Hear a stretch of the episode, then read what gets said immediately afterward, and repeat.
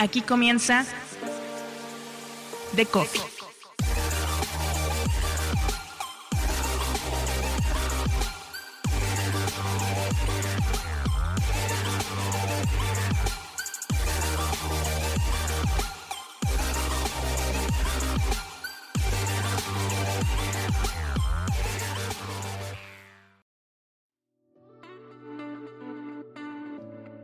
Se siguen cumpliendo hitos en el podcasting en español. Desde Argentina Posta, estudio referente en Latinoamérica, anuncia que fue adquirida por Podex, una empresa sueca que ha invertido en estudios internacionales tanto en Francia como en el Reino Unido. La apuesta de Podex y Posta será la que todos perseguimos, la creación de propiedad intelectual, el lanzamiento de conceptos e ideas que trasciendan tanto a nivel audiencia, a nivel cultural, como a nivel negocio. Sobre eso y sobre el riesgo de dejar nuestra propiedad intelectual en manos de las plataformas, platico con Luciano Banchero, director de contenidos de Posta. Yo soy Mauricio Cabrera y este es The Coffee. Comenzamos.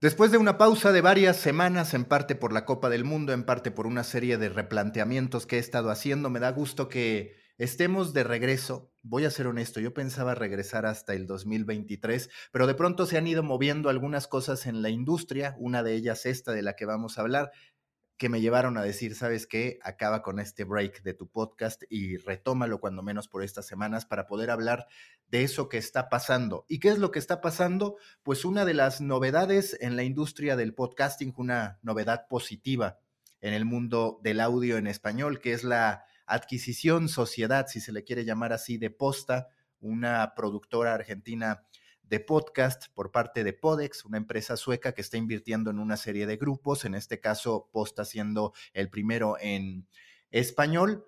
Y qué mejor que platicar con Luciano Banchero, quien es cofundador y también director de contenidos de Posta. Luciano, muchas gracias por estar acá. ¿Qué representa esta adquisición, esta venta de Posta a Podex y qué podemos esperar de Posta en este futuro cercano. Mauricio, ¿cómo estás? Eh, por un lado es un, es un, placer, por otro ahora me siento un poco culpable de sacarte de tu descanso. Siento que no, no, no, rompiendo este break este, te estoy haciendo trabajar a fin de año, pero, pero de verdad muy contento de, de, estar acá con vos y compartir esta noticia que hay un montón de maneras de, de, mm, de verla. Nosotros venimos este, atravesando y acabamos de cerrar este, este, este proceso que nos, nos, abarcó todo este año de, de, trabajo en, en, posta.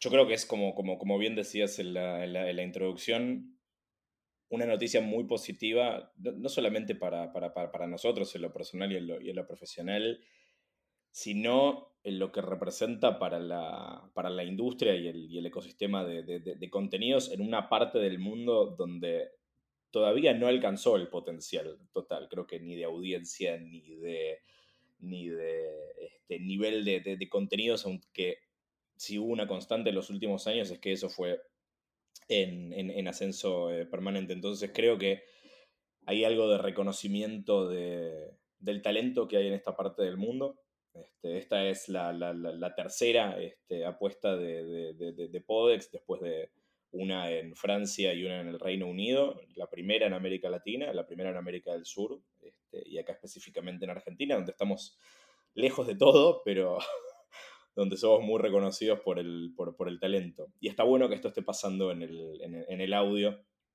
Y nos tocó a nosotros que, bueno, venimos en esto hace cualquier momento va a ser una década. Empezamos en, en, en, 2014. Con lo cual creo que, y yendo a lo que representa para Posta, creo que es sin dudas como el final de un, de un volumen, de un tomo de, de, de, nuestra historia, de estos primeros ocho años y, y el comienzo del, del, del segundo eh, capítulo. Uh, esta apuesta de Podex para nosotros representa y apareció en un momento en el que nosotros estábamos pensando estratégicamente en cuál es la mejor manera de, hacerlo. Crecimiento y expansión inteligente. Nosotros no estábamos en el mercado con el propósito de, de, vender y hacer un exit y olvidarnos de, los podcasts, ni tampoco estábamos como súper este, metidos en la idea de, conseguir inversión a toda costa para seguir funcionando. Venimos de unos años en los que, este, de la mano de un modelo exitoso de, branded content, de, podcast de, marca, de, coproducciones importantes con, Netflix y con HBO y del desarrollo de contenidos originales para partners como Spotify y, Podimo, además de algunos este, originales marca posta, digamos. Este, nos estaba yendo muy bien.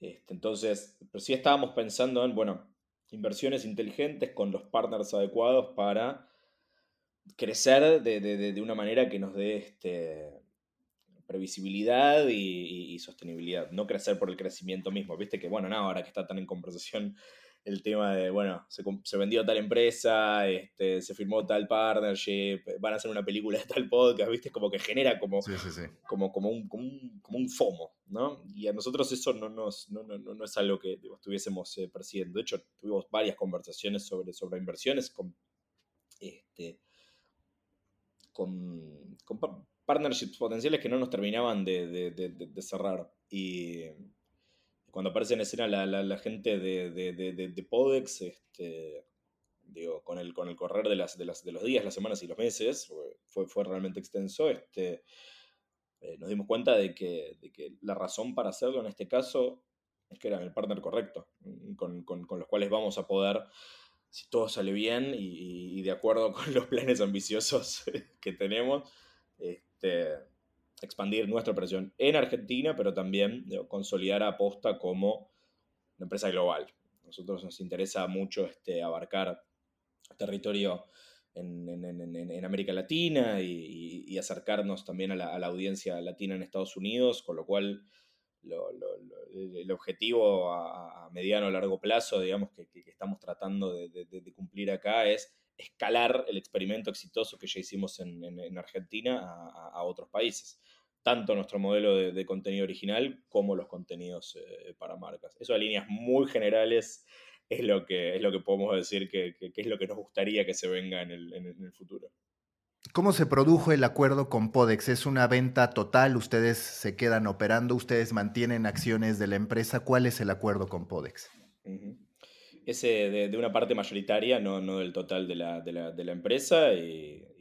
Creo que eso también fue una de las cosas que nos, convencieron para, para aceptarlo, que es que nosotros permanecemos dentro de posta. Como te decía, no era la búsqueda, decir, bueno, se cumplió el ciclo, pasemos a lo siguiente, sino todavía tenemos mucho por hacer. Creo que todavía nosotros tenemos como un montón de potencial para, para realizar. Y, y, para mí la manera de hacerlo y el, y el desafío creativo es, bueno, que llegamos hasta acá con yo no, no, no, no, no me acuerdo si las, otras veces que, hablamos te conté cómo empezamos con, con posta, pero sí, sí, sí, esta parte de startup. No empezamos con, claro, no empezamos con, con, con, ningún tipo de recursos ni ningún tipo de, inversión.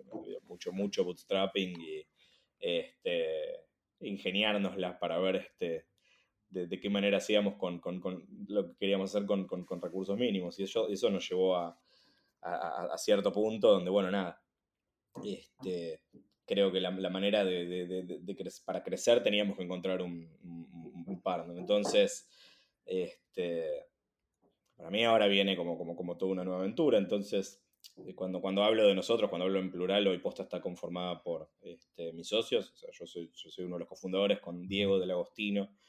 Eh, y con Juan Manuel Giraldes, que ya estaba con, nosotros este, haciendo consultoría eh, operativa y financiera y, ahora se suma como, como CEO de, Posta, que es, este, es, un, rol nuevo. Nosotros no, nunca, nunca fuimos muy de los, de los títulos y este, parte de, darle, de, darle estructura implica este, tener consolidada el liderazgo de la, la compañía. Este, eh, con lo cual, nada, se, se, vienen años interesantes con, nosotros este, eh, adentro.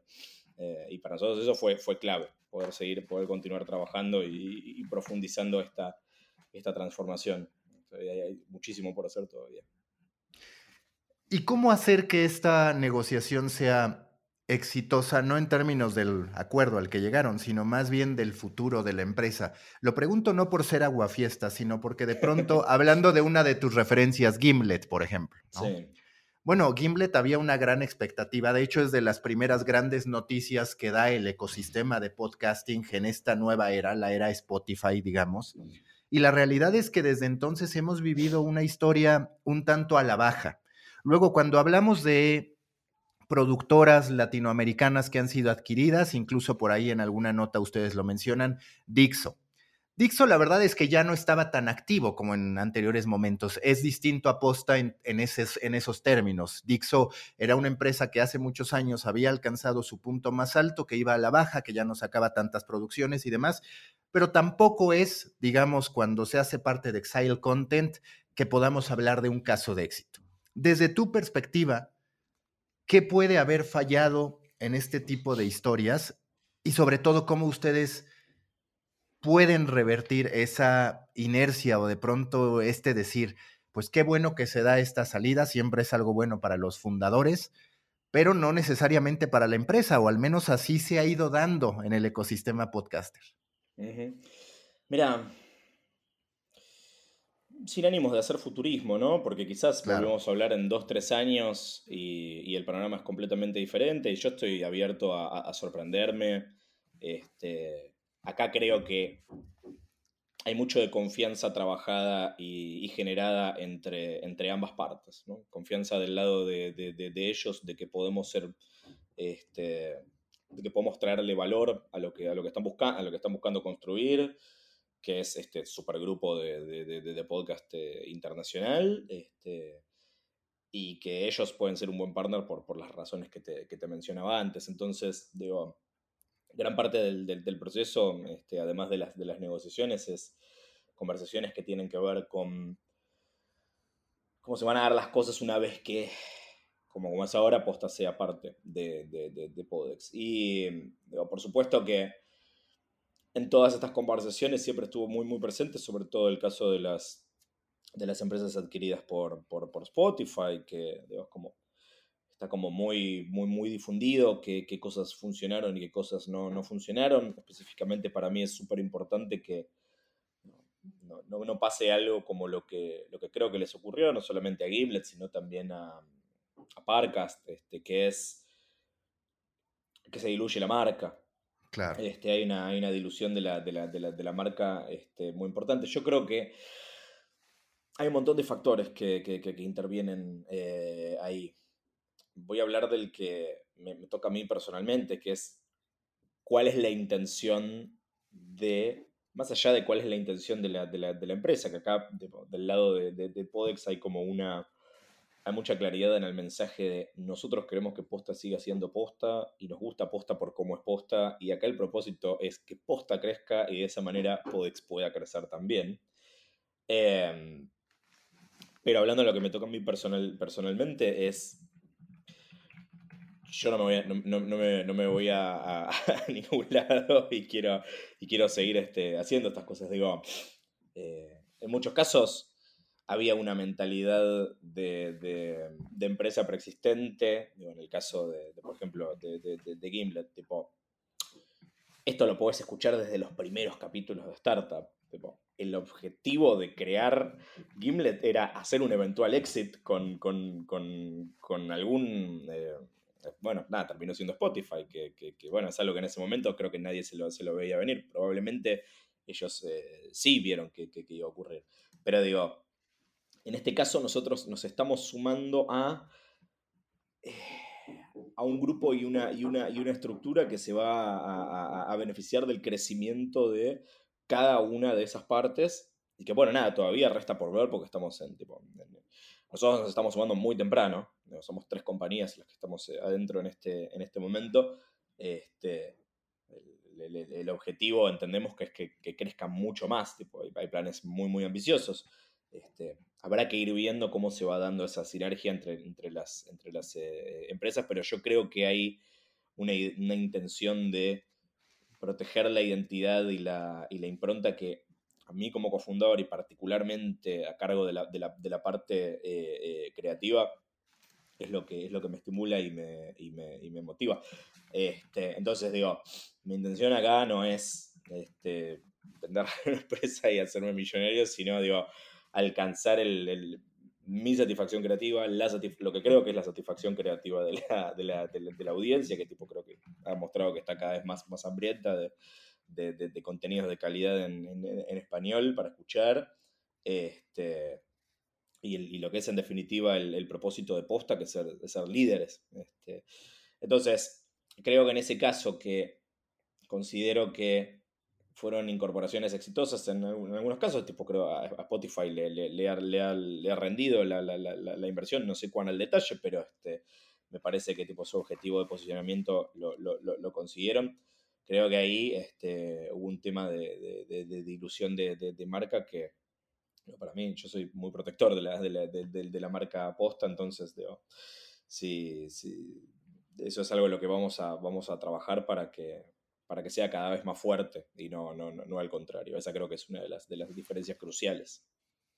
Y que es curioso además porque ahora que lo pienso, otra empresa que adquiere Spotify, pero que me parece ha mantenido su independencia, al menos en términos de las producciones que hace, es The Ringer.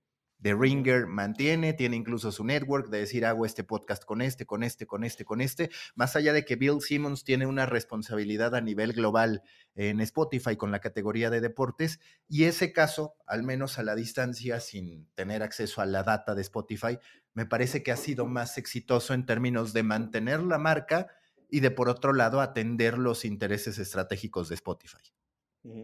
Sí, absolutamente.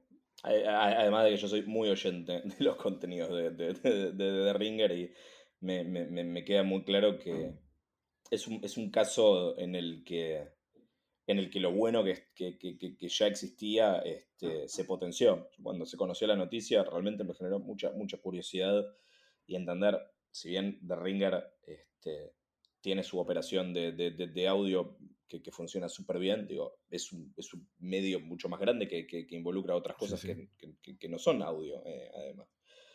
Me parece que ahí está, hay, hay, hay, un, hay un trabajo muy, muy, muy, muy, muy interesante. Creo que es como, como, como un buen ejemplo de que, de que se puede eh, hacer bien. Me parece que The Ringer tiene como una identidad muy clara. Cosa que, bueno, nada, este, Kimlet también es, una, es, como una criatura eh, extraña porque su identidad fue mutando, incluso ya venía un, poco diluida este, Antes, de, antes de que la adquiera Spotify. De hecho, bueno, ellos lo cuentan, esto lo, ven como, como, como, como una, una, solución de alguna manera. Y acá nada, creo que corresponde también este, mencionar algo que, creo que es este, eh, importante y, está bueno, te puedo hablar desde lo, desde lo personal y profesional, que es que nosotros con, Posta nos hicimos, nos, hicimos, conocidos principalmente por nuestros contenidos eh, eh, originales. Este, y eso es lo que trajo después el desarrollo de nuestro modelo de, negocio de, podcast de marca, que eh, si bien es súper rentable y, exitoso, este, digo, no es la principal razón por la que nos conoce la, audiencia y lo que hace realmente a la, marca posta. Este, digo, el último tiempo este, por, distintas razones, una de las cuales es la coyuntura económica y la dificultad que hay para generar contenido original o, como se le suele llamar, propiedad intelectual sobre la cual podamos tener ownership este, y con la que podamos hacer el tipo de negocio que nosotros creemos que está bueno para potenciarla y, expandirla sin cederla por completo, como suele ser en el caso de los, de los deals con, plataformas que básicamente adquieren eh, IP a, muy, muy bajo costo. nosotros este año hicimos casi 80, por, a diferencia de otros años, hicimos casi 80-90% de contenido de, marca y muy poco contenido eh, original, porque una de las cosas que, más nos, nos inquieta y nos desvela es de qué manera podemos hacer, contenido original que sea, que sea eh, rentable. Y ahí hemos evaluado un montón de, cosas. Se evalúa cómo podría funcionar un modelo de, suscripción, cómo podría funcionar un modelo de licencia de la, de la IP para, adaptaciones del contenido a otros medios y, demás.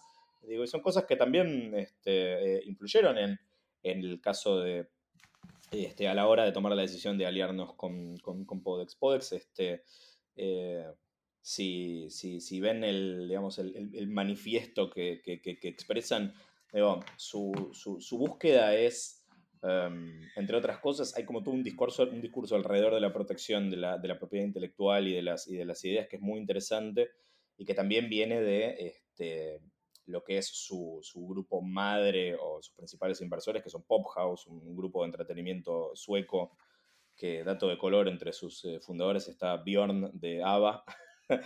Eh, digo, ellos trabajan alrededor de los derechos musicales, ¿no? Tipo, adquieren catálogos de, música, tienen todo un, gran negocio alrededor de, eso. Entonces, pensando en el audio y pensando en, IP, es que, entre otras razones, este, aparece, aparece Podex. Entonces, digo, ahora la misión es ver cuál es la mejor manera de realizar ese, contenido original. Obviamente vamos a, vamos a trabajar fuerte en profundizar el, modelo de, branded, pero uno de los desafíos más importantes que tenemos eh, de cara al, futuro, y creo que esto es, también estamos en constante contacto con otras productoras de podcast y, creadores de, contenido de audio, es cómo haces para darle valor al, contenido que, creas en un... Este, en un mercado donde este, la solución que está más cercana es venderle el contenido a, otra plataforma. Bueno, pero dejas de ser el propietario de ese contenido y eso es algo que quizás si, si, si, vos lo que querés es simplemente que exista, decís, bueno, está bien, listo. Eh, chao, es, es, tuyo, pero tipo, también tenemos innumerables casos en los que este, ese contenido, así como nace, este, se, se, muere porque no funciona, o sea, no, no, no, no cumple con las expectativas de audiencia de la plataforma o este, eh, de, un lado consideran que se cumplió un, ciclo y, del otro lado nos ha pasado, nos gustaría seguir eh, produciéndolo, o no está alineado con, los objetivos de la, plataforma. Todas esas son decisiones de los, de los dueños del contenido si vos cedes la, propiedad de ese, de ese contenido, digo, es como el proyecto se termina y no hay nada que puedas hacer porque vos vendiste todo eso en un primer momento, para que exista. Entonces, digo, hoy estamos en unas, en unas eh, eh, condiciones, digo, en Argentina, y creo que se extiende bastante a América Latina, en la que si querés hacer realidad un proyecto eh, ambicioso, tenés que hacerlo bajo los términos de la plataforma. Y digo, eso es este, algo que, nos gustaría que empiece a cambiar de a poco y sin duda es, es algo a lo que le vamos a poner mucho foco en los próximos meses. ¿Te preocupa que el podcast en Latinoamérica en lo particular, mucho a partir de las decisiones de las plataformas, se esté convirtiendo en un formato donde los famosos hablan, que no necesariamente es el que tiene más originalidad, que no necesariamente es el que tiene una propuesta única, pero digamos que se ha ido convirtiendo en la salida más recurrente por parte de las plataformas para decir, aquí hay algo que la gente va a escuchar de manera masiva, que quizás no me tengo que esforzar tanto en construir narrativas, obviamente hay sus excepciones, el icónico pues es caso 63 que trascendió y demás, pero en términos generales existe esa percepción. ¿Temes que eso afecte la confianza en realidad en el podcasting como tal, como todo un movimiento, digamos, o como todo un formato?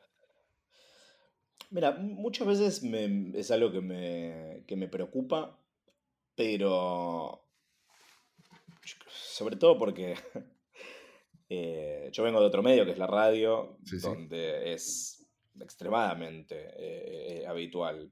La, gran mayoría de la, programación de, de, radio está dominada por figuras de la, televisión o lógicas este, absurdas como pongamos a este influencer que tiene un millón de seguidores en TikTok a conducir este programa y nos van a escuchar un millón de personas. No funciona de, esa manera. Entonces, cuando está diseñado con esa lógica, este, yo creo que es algo que está eh, destinado a, fallar. Distinto es cuando el origen de la motivación detrás de eso es el formato, es el contenido, y se hace ahí un maridaje con este, una persona que puede tener este reconocimiento y tracción, porque en definitiva vos lo que querés, si sos una plataforma, es que la gente venga a, usar tu aplicación a escuchar, a escuchar podcast y, en ese caso me parece que es, el, que es el, más válido. Cuando decís, bueno, la mejor persona posible para encarar este formato, este proyecto, es esta persona y resulta que es, que famosa. Bueno, bien, perfecto. Porque en, algunos casos nosotros también lo, hemos hecho. Pero, digo, mm, también pienso que en la medida en la que eso no sea el 100% o la gran mayoría de los, de los, de los casos, vale, porque también es la puerta de entrada a, un montón de, otros eh, eh, contenidos que este, no están conducidos por, por famosos. Yo, por la gran mayoría de los podcasts que escucho, hay conductores a los que no les conozco la cara, que nunca los googleé siquiera. Y tipo, la única manera de, de, saber qué cara tienen es si los veo en un video o, si, o, si, o si aparecen en alguna noticia con una foto. Ahí está, listo. Este, entonces, eh, de hecho, me, pasó a mí un, montón de, ocasiones que tipo, gente que escucha los podcasts que hago me dice, ah, tipo, tu cara es completamente distinta como me lo había imaginado. No sabían qué cara tenía, solamente me conocían la voz. Y eso me parece este, eh, maravilloso. Entonces, digo, creo que los podcasts con, con, famosos, yo no creo que sea algo que va a lastimar la industria o que va a generar un prejuicio, porque, digo, en definitiva, eso termina funcionando como, como una puerta de, acceso a un montón de gente que de, otra manera eh, quizás no se hubiese enterado que, que, que, existía el, el, formato o, lo que sea. Entonces, Digo, es algo que creo que termina jugando más, más eh, este, a, favor del, del, formato que en contra. A veces digo, digo ¿por qué todo es famosos y, y, y, los, y, los, proyectos este, que se, no sé, qué sé yo. También hay algo que pasa ahí, que esto ya pensándolo no tanto como oyente, sino como, como, como, como productor, digo, este, a la hora de, renovar proyectos, este, los, que, los que continúan son los de los famosos. Entonces, digo, ahí sí, eh, como, como, digo, bueno, eh, quizás hay, hay, hay, algo acá que es medio repetir vicios de, otros medios. Pero bueno, digo, mm, también es, es este, pasó poco tiempo desde que las, grandes plataformas empezaron a invertir en, contenido y creo que todavía hay, mucho por ver. A ver si es este, tendencia que solamente van a, van, van a apostar a proyectos con famosos o, no. En mi experiencia digo, y, en, conversaciones actuales con, plataformas, les hemos hecho esta, esta pregunta de point blank, cuánto suma el que, la, figura protagonista sea este, un talento de, primera línea.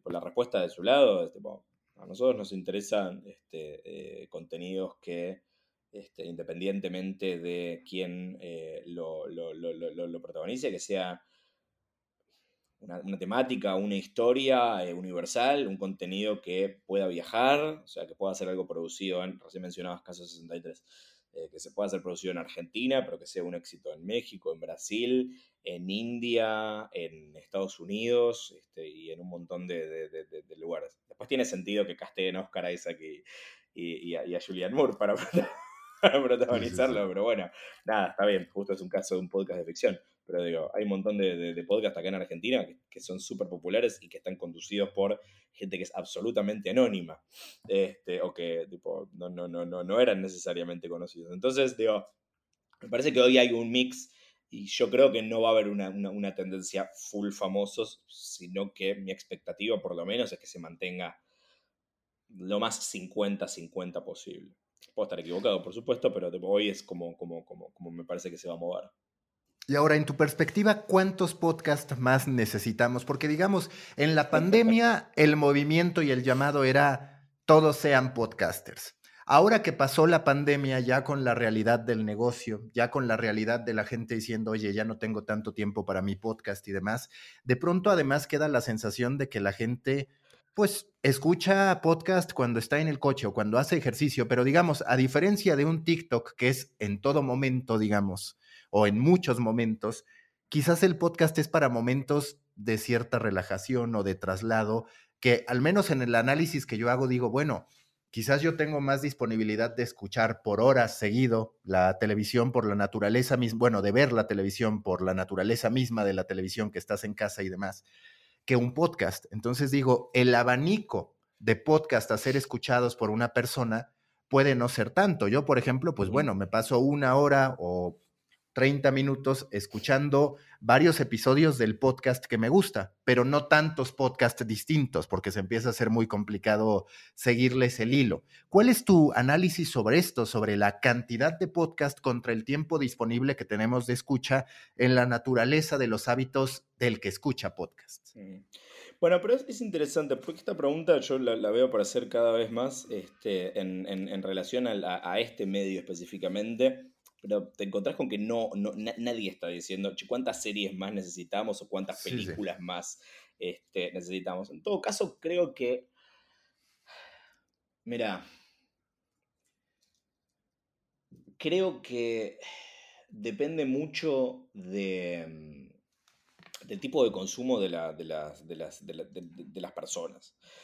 yo te puedo hablar como, como, consumidor y te digo, bueno, el, tipo de, formato que, más escucho yo es eh, el contenido Always On, digamos, ¿no? ¿Qué sé yo?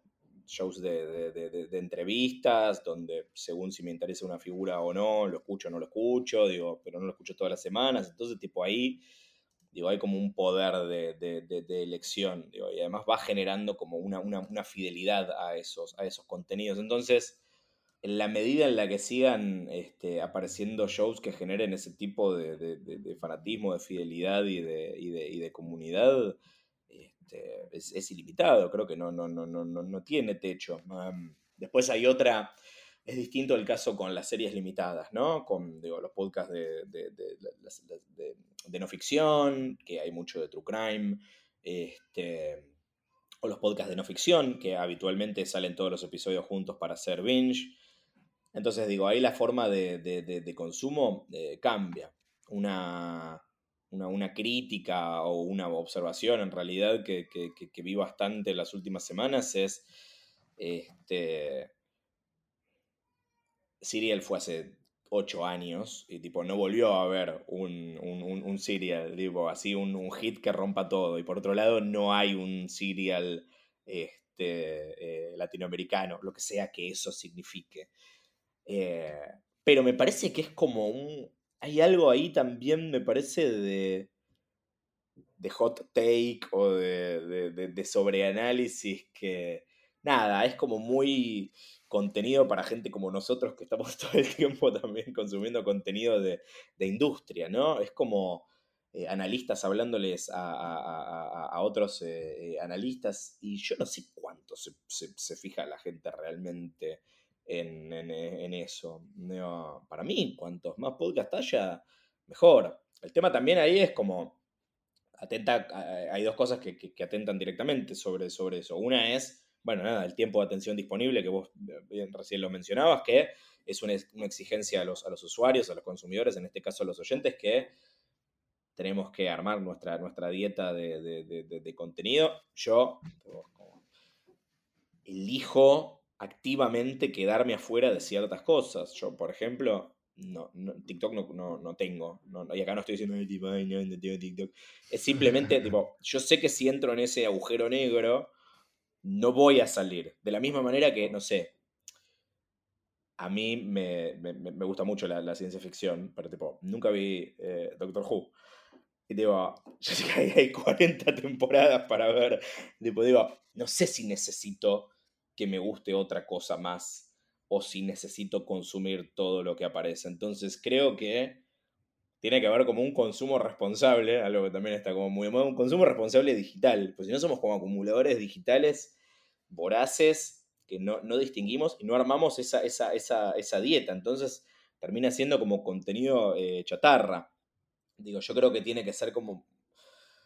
Consumo tiene que ser mucho más, más responsable y más significativo. Y con esto no digo que no hay que ver TikTok o, cualquier cosa que sea ocio y que te represente no pensar un rato, porque necesitamos, creo que necesitamos pensar más que nunca y necesitamos no pensar más que nunca. Vivimos en la época de esa contradicción. Pero digo, yo, por ejemplo, dejé de escuchar radio. Este, en tipo, para escuchar más podcast. Eso se terminó dando de manera natural. ¿Y cómo me pasó a mí? Porque la radio dejó de ofrecerme cosas que me interesaran cada vez hay más cosas que me, interesan en, formato podcast. Entonces, eso se fue dando de, manera orgánica y en cada caso es distinto. Este, yo me encuentro con, mucha gente que dice, creo que estamos en pico de awareness de podcast, ¿no? ahora muchísima gente sabe que es un podcast. De ese, de esa, de ese 100%, un porcentaje muy chico todavía que le dio una oportunidad y que escuchó uno. Y de ese porcentaje hay uno mucho más chico de gente que lo consume activamente. Consumo activo de podcast todavía es muy poco. Entonces, ¿cuántos más podcasts tiene que haber?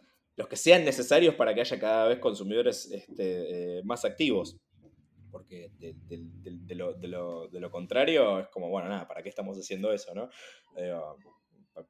para mí una de las cosas que, buscamos en, Posta es construir audiencia, es generar nuevos oyentes, que cada cosa nueva que hacemos pueda ser el primer podcast de, alguien. Este, si va a funcionar, bueno, nada, de vuelta, no, me sale el, futurismo, pero sí te puedo decir cómo, cómo lo veo como del, lado de, productor y de, oyente. Es algo que, me intriga mucho. Y justo tú como director de contenidos de posta, ¿cuáles dirías que son tres, cuatro criterios que quizás han ido formando a lo largo del tiempo para decir, en esta libertad que hay de, en efecto, hacer cuantos podcasts queramos, vemos que estos pueden valer la pena o a nivel negocio o a nivel decir, quiero atacar un nicho que no está bien capitalizado por los demás o decir, me interesa hacerlo simplemente por un posicionamiento de calidad. ¿Cuáles son los criterios bajo los que ustedes parten para a nivel interno decir, este podcast vale la pena hacerlo contra quizás este puede esperar o ni siquiera debería existir? Es una idea que nos gustó, pero que no tiene en realidad mucho crecimiento hacia adelante. Te puedo citar, a ver, puedo, hablar de cosas que, ya tuvimos y de, cosas que vamos a, tener, que creo que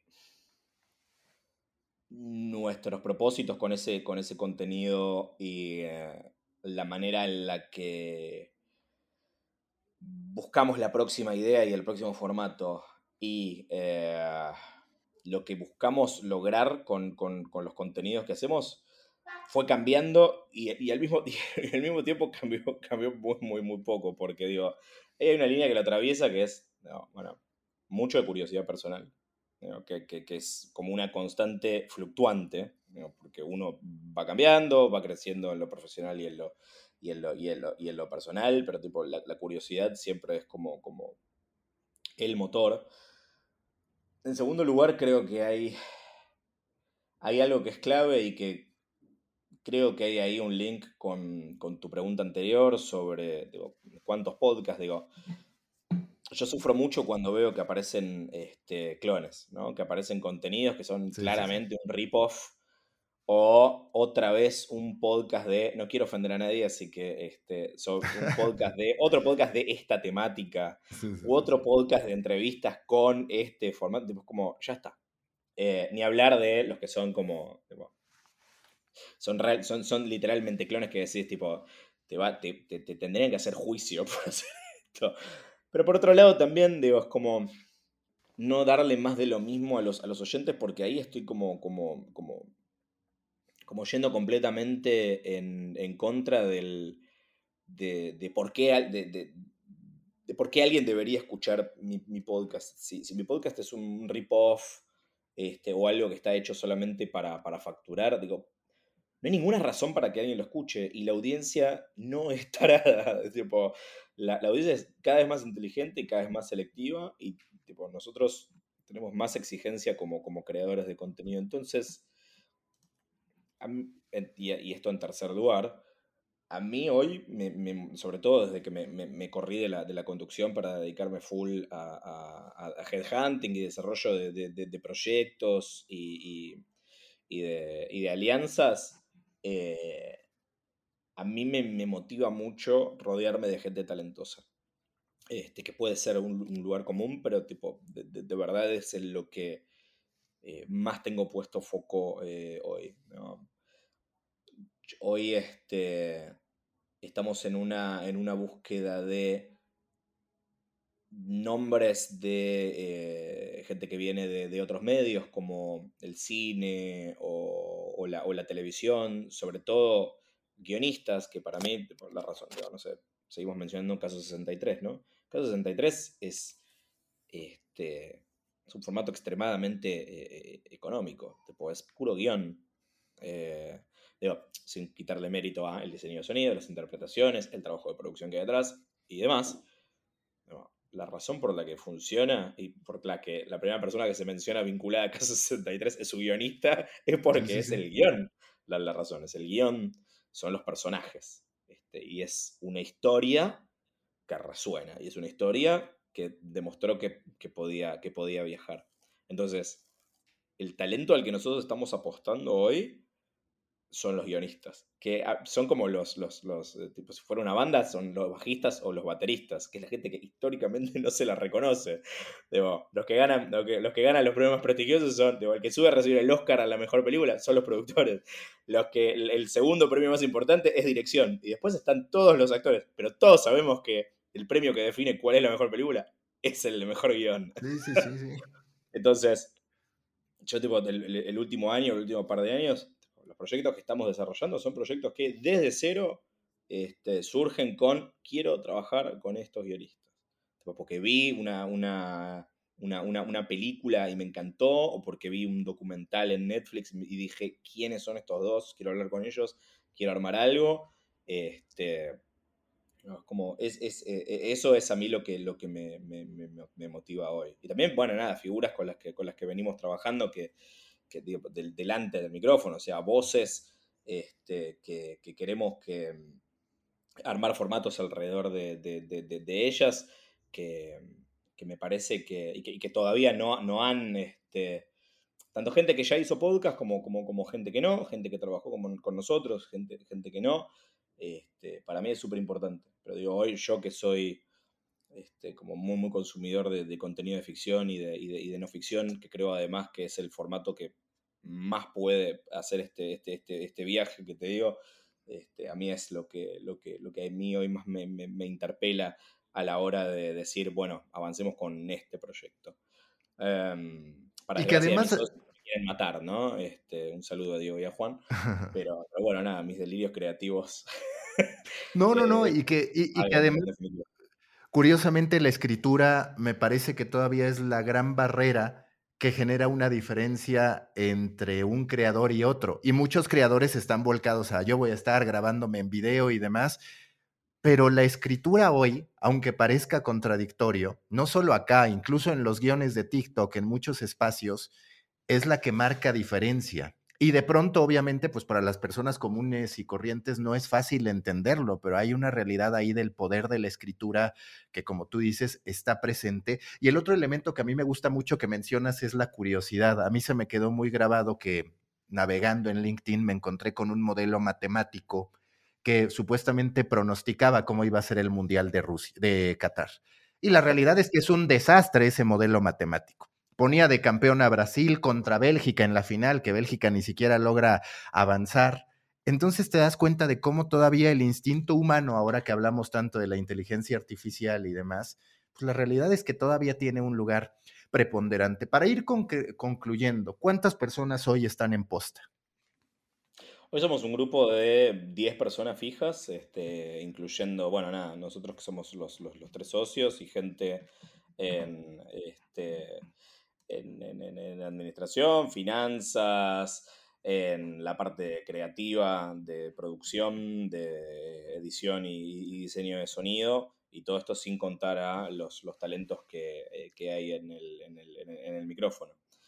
Como, como, como te decía, la expectativa es que Posta crezca, pero esto no significa que vamos a pasar a ser 250 personas en, en un año, sino que queremos que ese que ese crecimiento sea eh, eh, inteligente. Entonces, yo tengo en mi cabeza el, Dream Team que, quiero, que quiero armar, pero, pero bueno, nada, este, vamos a ver cómo, cómo, cómo, se van dando las cosas. En principio, la, intención es mantener este equipo con el que, con el que venimos eh, trabajando y, y, ver qué, qué, qué resultados obtenemos con eso.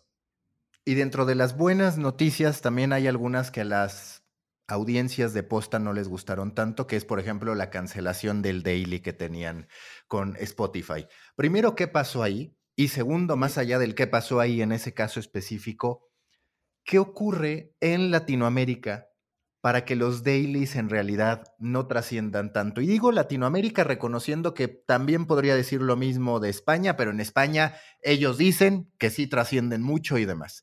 Latinoamérica me queda claro, a veces me queda esa sensación de que no, de que no forman parte cuando menos de la conversación en las calles, de que no trasciende. Y eso ha pasado en México, ha pasado en Brasil. Ustedes, la realidad es que de lo que sé, tuvieron repercusión, tuvieron éxito dentro de esa categoría, pero digamos, no se ha hecho cultura el daily a nivel masivo en Latinoamérica. Mira, em,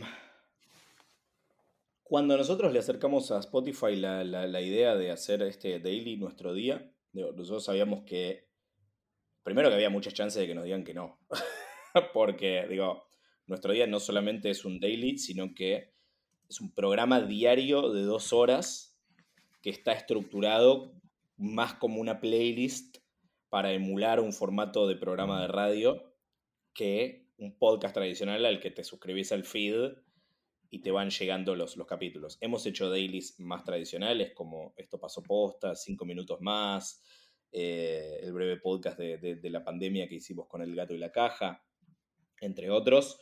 Eh, pero esos eran contenidos de entre 5 y 10 minutos, que tenían una manera de, seguirlos muy, muy tradicional. Pones seguir y a las 7 de la mañana tenés un capítulo. Esto nosotros sabíamos que iba a requerir yo creo que iba a requerir mucho trabajo para que la gente entienda de qué se trata la propuesta y que la gente, en definitiva, se vuelva seguidora ferviente de la, propuesta, que es a lo que apuntábamos. Entonces, primer logro, y acá me saco el sombrero con, con Spotify, que digo, estaban en un periodo muy, muy, muy experimental en el que dieron luz verde a un montón de proyectos este, diferentes, incluyendo este. Eh, creo que con la intención de ver qué es lo que ocurría, ¿no? Tipo, como, es como una apertura en cuanto, en cuanto a, ensayo y, error este, interesante, sobre todo pensando en que tipo, hay como varios de estos proyectos no son baratos y no tienen una rentabilidad eh, eh, garantizada. Entonces, por un lado, este, eso. En el caso de. Acá estamos hablando puntualmente de, nuestro día, pero nosotros tenemos varios este, shows que no, que, no, que no avanzaron o que no, fueron renovados por, por, Spotify por, por distintas eh, razones. Este, que ahora, si querés, podemos hablar un poco de cuáles yo creo y nos han dicho, pero además interpreto que, son esas, esas razones. Este, yo creo que hay algo que Spotify no hace por diseño, y acá no es para decir me prometiste esto y no lo hiciste, sino que desde un primer momento sabíamos que, iba a ser así, de la misma manera que sabes que estás vendiendo IP en el momento en el que firmas un contrato, que es no hay ningún tipo de esfuerzo de comunicación del lado de, Spotify. entonces ese trabajo de educación de la audiencia y de esa generación de, de comunidad la tenés que hacer como, como creador o como productora con los recursos que, tenés. Y si no logras eh, eso, es, difícil garantizar la, continuidad. Entonces, yo no. Yo entiendo que, Spotify no quiere hacer esfuerzos de, comunicación. Yo creo que un poco atenta contra, contra su propio modelo, este, que es el de la construcción de audiencia. Eh, yo creo que si lo hicieran, el esfuerzo que les implicaría sería mínimo. Eh, pero bueno, nada, también hay, una cosa ahí medio de, los Juegos del Hambre, que es, este, no sé, de, 30 shows originales que, lanzaron, que continúan este, 3 o 4. me parece que son los que realmente lograron eh, conectar con, una audiencia más, más masiva. Este, que en el caso de nuestro día no fue así. Yo estoy muy contento con los resultados que tuvo, pero digo, también sé que un año es. Fue para hacer un montón de tiempo, pero es poco tiempo a los propósitos de hacer un experimento así, ver los resultados que trae y decir, bueno, hagamos una nueva apuesta en base a esto. También sé que Spotify ni ninguna plataforma tiene ninguna obligación a, continuar con, nuestros contenidos, pero bueno, ahí entra en juego la, otra parte de la ecuación con, el tema de la propiedad intelectual, que es que cuando se la cedes a alguien, eh, esa, esa, entidad es la que decide si va a continuar o no, y nosotros si quisiéramos hoy continuar con nuestro día, ya no lo, no lo podemos hacer. Este, pero bueno, en el caso de, nuestro día, lo que, lo, que, lo que ocurrió es que si bien estaban contentos con, los resultados, no, no, no eh, Spotify hace, hace un año y medio, cuando se greenlightó el proyecto, tenía una estrategia y, un año y medio en tiempo de, corporaciones es una vida. Eh, y hoy tienen otra estrategia y otros objetivos y otros propósitos. Y está todo bien y hoy estamos este, desarrollando proyectos para, para, ellos bajo esos nuevos, nuevos propósitos. Es una de las cosas a las que hay que, hay que acostumbrarse como, como, como, como productor, que si vas a trabajar con plataformas, esas plataformas tienen intereses que están que muchas veces terminan siendo casi contradictorios, tipo, pero me dijiste hace seis meses que tal cosa, pero eso fue hace seis meses. Sí, sí, sí. Este, entonces, digo, puede ser motivo de, frustración en el peor de los casos, puede ser motivo de, gran estímulo creativo en el, mejor. Este, hoy ya superamos la, frustración y estamos en la, parte del estímulo creativo eh, otra vez. Es realmente desafiante trabajar con, partners que, se mueven a, esta, velocidad. Este, pero bueno, este, vamos, a continuar haciéndolo y también viendo que otros partners empiezan a aparecer acá, como, eh, por ejemplo, Podimo, con quien ya hemos trabajado y tenemos algunos proyectos en, desarrollo, este, tiene, tiene todavía una, una, presencia pequeña en América Latina y entiendo que este año que viene ya van a, este, van a hacer una, una apuesta más grande, sobre todo en México. Este, Amazon Music, hay que ver con qué, con qué planes vienen, pero estoy seguro de que, de que, de que vienen con un propósito ambicioso de, de, ganar, de ganar terreno en el, en el mercado del, del, audio, si no, no serían Amazon. Este, y ver con qué otras sorpresas nos, nos, nos encontramos, ¿no?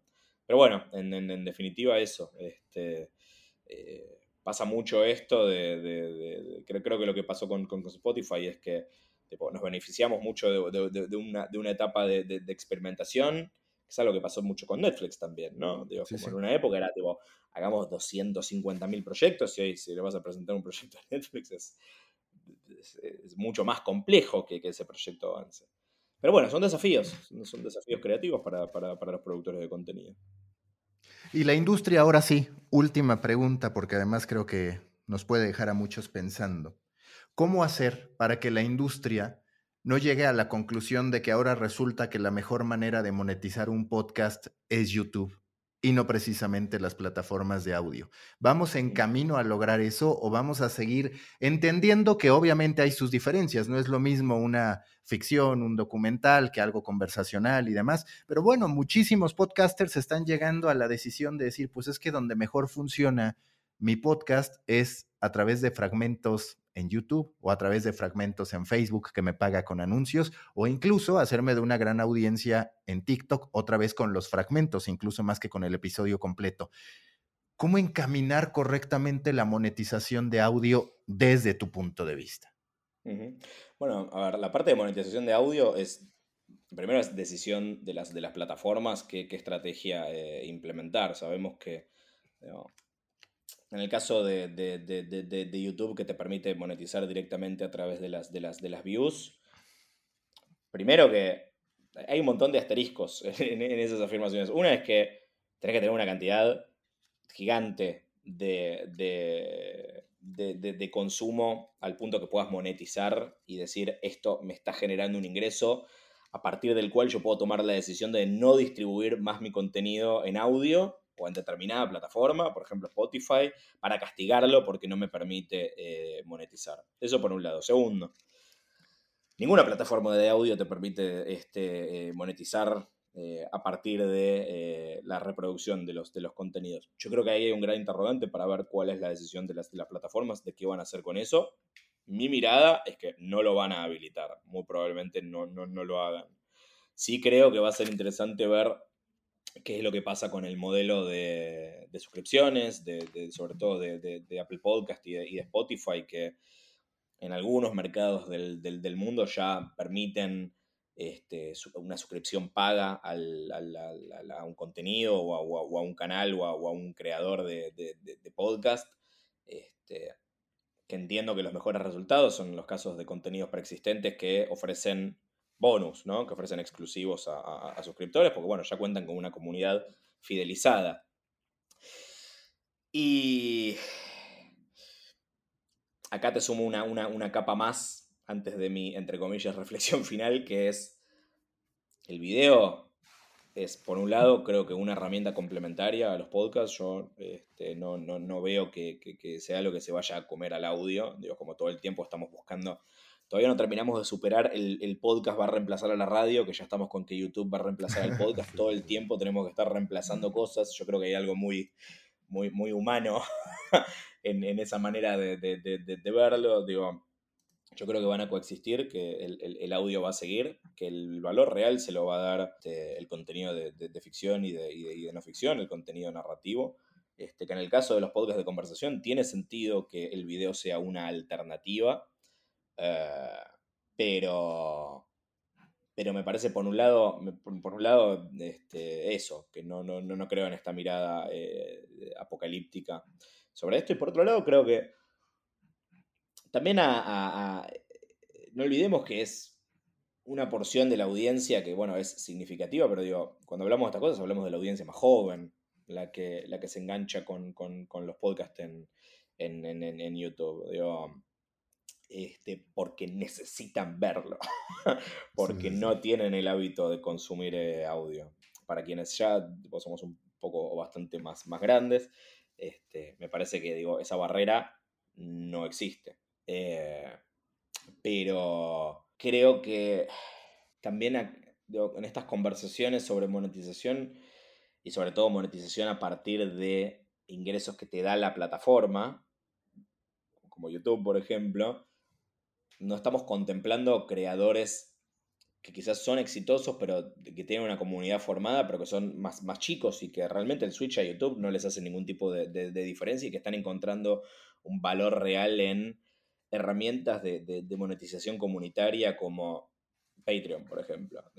este, Patreon creo que es un modelo que no es aplicable en cualquier parte del mundo. Digo, acá en Argentina, donde las cosas están cada vez, cada vez peores, es, muy difícil realmente decirle a, la, audiencia, dame 500 pesos por mes porque este, y, y, tener, más contenido, pero digo, tampoco hay que subestimar la solidaridad y el apoyo y la fidelidad del, público local a la hora de sostener estas, estas iniciativas. Es cada vez más difícil, pero digo, bueno, también creo que hay que, hay que ver qué es lo que, es lo que pasa, ¿no? a lo que voy con esto es que es, las coyunturas son muy diferentes en distintas partes del mundo, la coyuntura de consumo es muy diferente según la, la franja etaria de la que estés, de la que estés hablando. Y también es distinto si sos un creador gigante con una, con una audiencia enorme o si sos un creador que tiene este, una, audiencia que es fiel pero que es, pequeña. Pensando en qué es lo que tiene que pasar, yo creo que sería sano, creo que sería saludable que las plataformas eh, revisen sus, políticas de, de monetización. También creo este, en popular opinion, ¿no? Este, que no todo el contenido necesariamente tiene que ser monetizable o monetizado, digo, no todo el mundo tiene la ambición de, monetización. Este, digo, nosotros somos una productora, este, nosotros si no monetizamos no, hay más posta directamente. Este, pero bueno, creo que tiene que haber cada vez más alternativas para la gente que sí quiere monetizar su contenido y sobre todo que llegue una instancia en la que esa monetización es posible. ¿A qué me refiero? Me refiero a que hacen un contenido que es sostenido en el tiempo, que es profesional, que tiene una base de, audiencia que incluso si no es significativa, es, eh, fiel. Eh, esta es quizás la pregunta que más me, hacen, eh, sobre todo este, estudiantes y aspirantes, ¿no? Este, ¿Cómo hago plata con esto? Bueno, primero tenés que construir una audiencia. Sí, sí, sí. sí, Este, digo, sin esa audiencia, desbloquear la monetización es, imposible. Esa es la parte que tienen que poner los creadores, ¿no? Pero yo creo que las plataformas también tienen que poner una, una parte para encontrarse en mitad de camino y decir, el valor real de este producto es a través del contenido que que, generan estos, estos creadores. ¿Qué tipo de herramientas les puedo brindar? Hay algunas plataformas que están más cerca de esto, que lo están pensando más seriamente. Digo, está pasando, me parece, eso. Y, bueno, creo que este año va a, ser, va, a ser, va a ser clave, sobre todo en América Latina, para ver cómo, cómo, cómo se desarrolla. Sí, en parte esta visión apocalíptica viene también del poco movimiento de las plataformas de audio para monetizar el audio, que a final de cuentas ahí está. O la otra que sería, yo siempre he pensado, a ver, hay dos formatos que me dan una cercanía distinta con el usuario. El newsletter, porque básicamente es como enviarle una carta a alguien y tienes la data. Y la otra es el podcast, pero el podcast con esta desventaja de decir, no sé en realidad quién me está escuchando. Yo a veces sí me he preguntado, ok, supongamos que alguien que, como yo, por ejemplo, pues es un, es un nicho dentro de lo que cabe, más allá de que es la industria de los contenidos.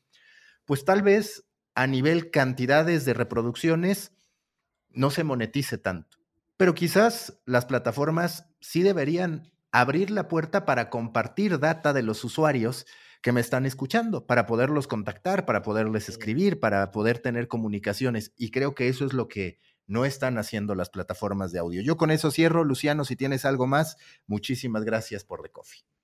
No, por favor, para mí un placer hablar con vos. Siempre son el, tipo de conversaciones que son eh, estimulantes y que podríamos estar eh, horas. Este, te quiero agradecer por, tu interés en posta y, por difundir esta noticia que es tan importante para, nosotros y bueno, y para la audiencia, que sepan que se vienen un montón de cosas espectaculares y que nos encantaría contar con ustedes como, como, oyentes de todo eso, de todo corazón. Listo, Luciano, y seguro me irás contando. Muchísimas gracias. Un abrazo enorme.